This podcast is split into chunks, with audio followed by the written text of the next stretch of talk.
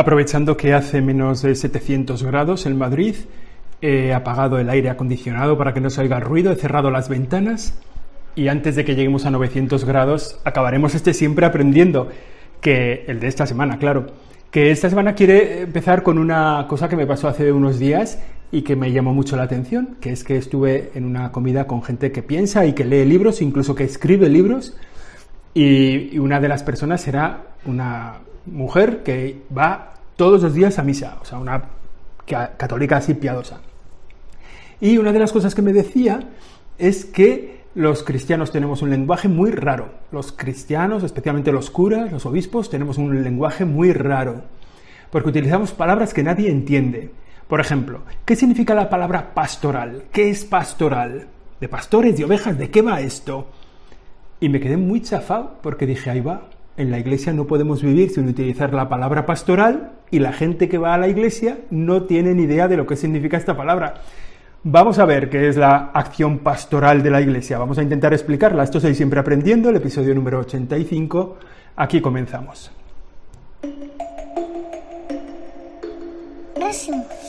Siempre aprendiendo. Siempre aprendiendo. Con José Chovera. El origen de la palabreja sobre la pastoral tiene su raíz en el capítulo 10 del Evangelio de San Juan, que se dedica a explicar una imagen que pone Jesús para hablar de sí mismo, para hablar de la iglesia, para hablar de la misión, de lo que tenemos que hacer.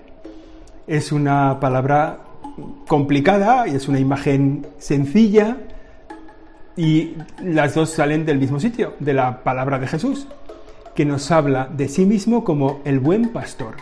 Y a partir de ahí surge la acción pastoral de la iglesia, que es de lo que vamos a hablar hoy. Jesús se presenta como el buen pastor que cuida de un rebaño, que lo protege, que lo acompaña, que se preocupa de él, que lo cura, que lo cuida. De todos y de cada uno, Jesús se siente el buen pastor. Dice Jesús del buen pastor y él mismo lo va a cumplir con el testimonio de su propia vida, que el buen pastor es el que está dispuesto a dar la vida por el rebaño, el que está dispuesto a dar la cara ante los lobos, no como el pastor asalariado que huye cuando ve el peligro.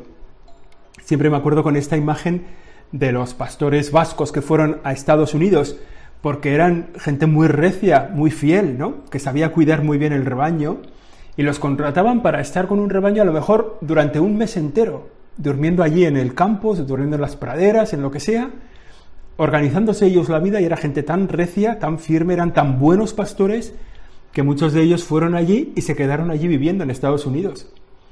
Bueno, es la misión del buen pastor. Y en esa misión del buen pastor se funda la acción pastoral de la Iglesia. Esa misión que Jesucristo asume personalmente, que le lleva a dar la vida por su rebaño, su muerte en la cruz nos produce para todos el perdón de los pecados, y nos salvará de la muerte también, pues esa, esa misión es la que él confía durante la última cena a los apóstoles y también en los momentos previos a su ascensión a los cielos, cuando les dice, id por todo el mundo y anunciad el Evangelio. De algún modo, lo que les confía a los apóstoles, a los sucesores de los apóstoles, a los colaboradores de los apóstoles, es la misión de ser pastores, de cuidar el pueblo de Dios, de protegerlo, de curarlo, de acompañarlo, de alimentarlo. Y eso es, ese es el kit de la cuestión de la acción pastoral de la Iglesia. La misión del pastor, que ya lo hemos dicho, alimenta al rebaño, le protege en los peligros, lo acompaña a los pastos más suculentos, le cura cuando está enfermo. En esa, esa imagen la realizan en la Iglesia los obispos, los sacerdotes, los religiosos, todos los consagrados que han entregado, su vida al servicio de Dios y del pueblo de Dios. Ya eso es a lo que, como digo, se le llama la acción pastoral de la Iglesia, que tiene muchísimas expresiones, pero que se pueden resumir como en cuatro bloques, en cuatro áreas. Acompañar, cuidar, curar y proteger al pueblo de Dios. Acompañar al pueblo de Dios, parte del pueblo de Dios pues está centrado en su ser cristiano, en su vida como cristianos, y necesitan como una compañía pastoral de la Iglesia para ir discerniendo el día a día, para saber cuál es la mejor opción, cuál es la opción más cristiana. Bueno, necesita la compañía de la Iglesia. También necesita el pueblo de Dios, necesita en ocasiones ser cuidados. ¿no? a gente que a lo mejor está abandonada, un poco sola, o que están enfermos, o que han caído en depresión, o que a lo mejor tienen una adicción, o que son muy pequeños y necesitan ser cuidados. Hay otra parte del pueblo de Dios que necesitan ser curados. Han sido heridos, quizá físicamente, quizá están enfermos gravemente, o han sufrido las desgracias de una guerra, o que necesitan ser curados espiritualmente, ¿no? Porque han sido dañados en su dignidad.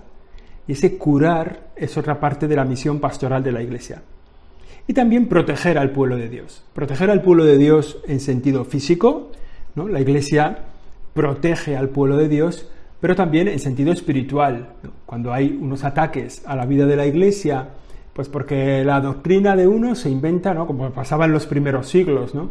Que llegaban los arrianos y entonces había que ver cuál era la enseñanza de la Iglesia, que se dudaba de la divinidad de Jesucristo, pues había que proteger la enseñanza de la Iglesia, que se dudaba de la acción del Espíritu Santo, pues entonces la Iglesia protegía, ¿no? cuidaba a los fieles, protegiéndoles de esos peligros que iban contra la unidad de la Iglesia y contra la vida de la Iglesia.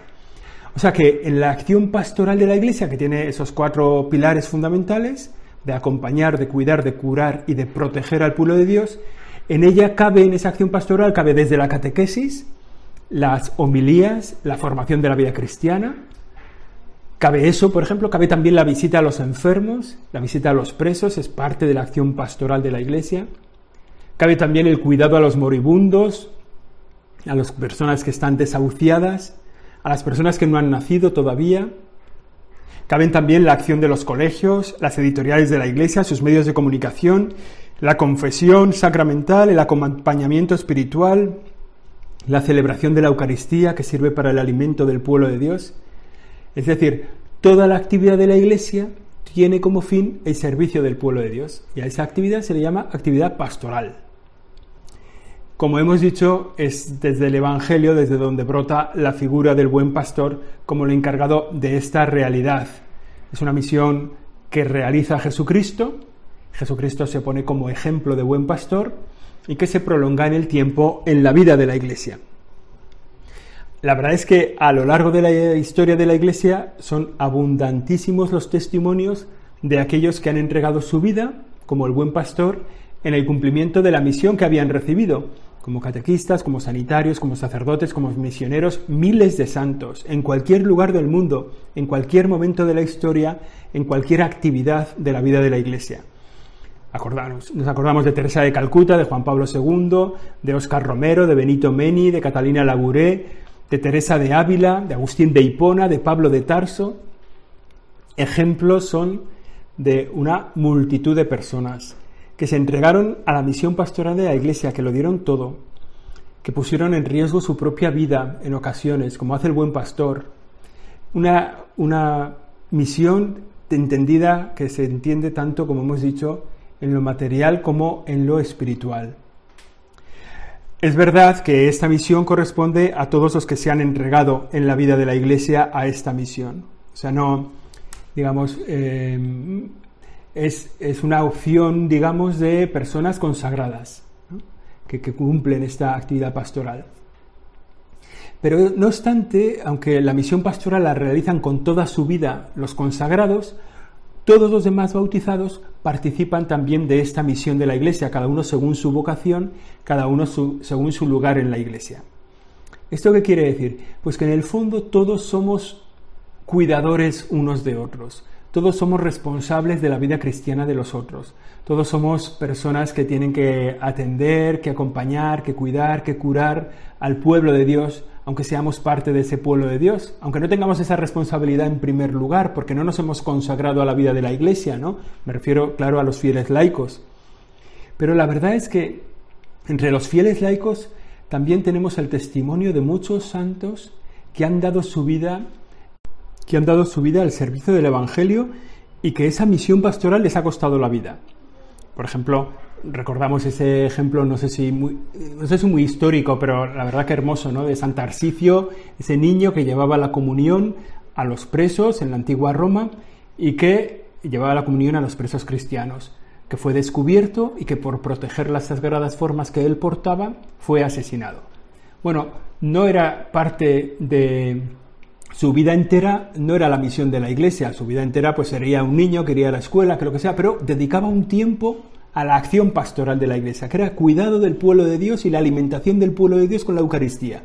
Y en ese servicio fue capturado y fue asesinado.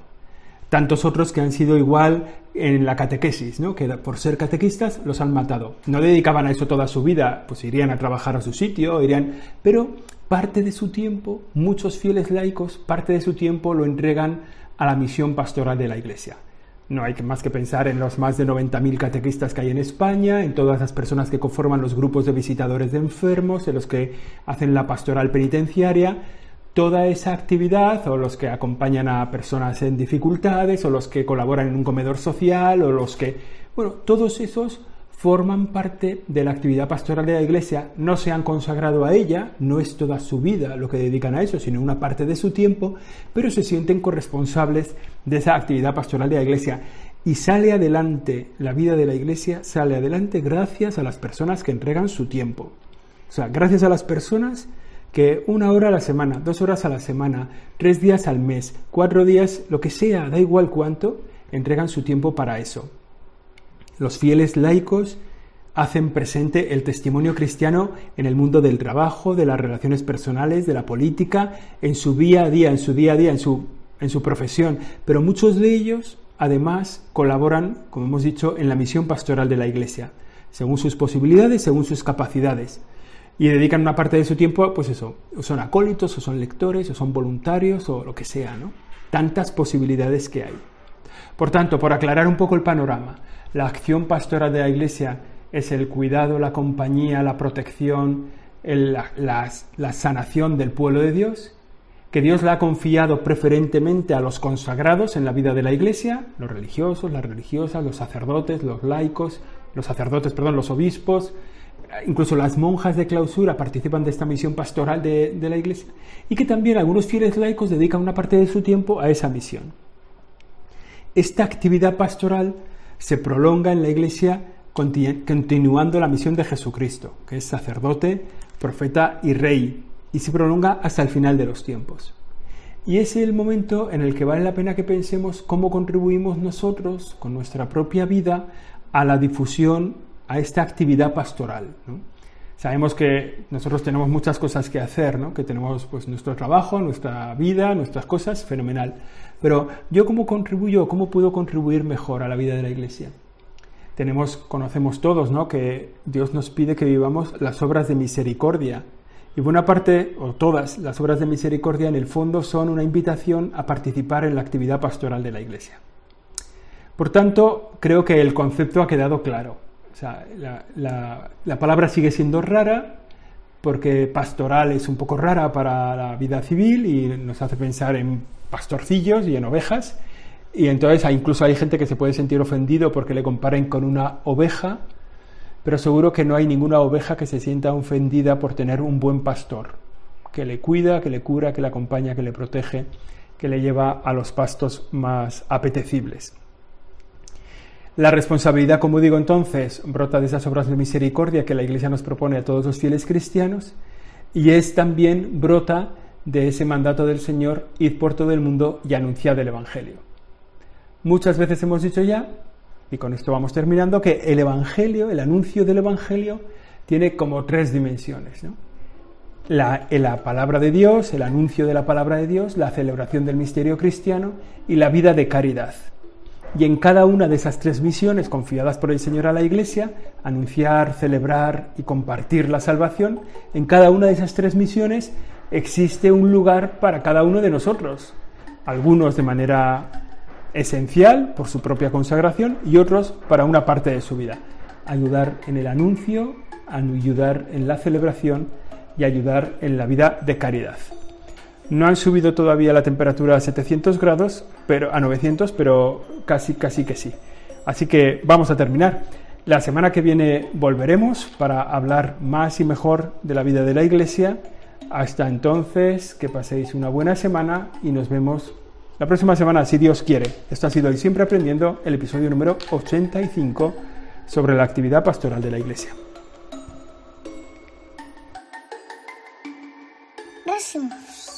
Siempre aprendiendo. Siempre aprendiendo. Con José Chovera.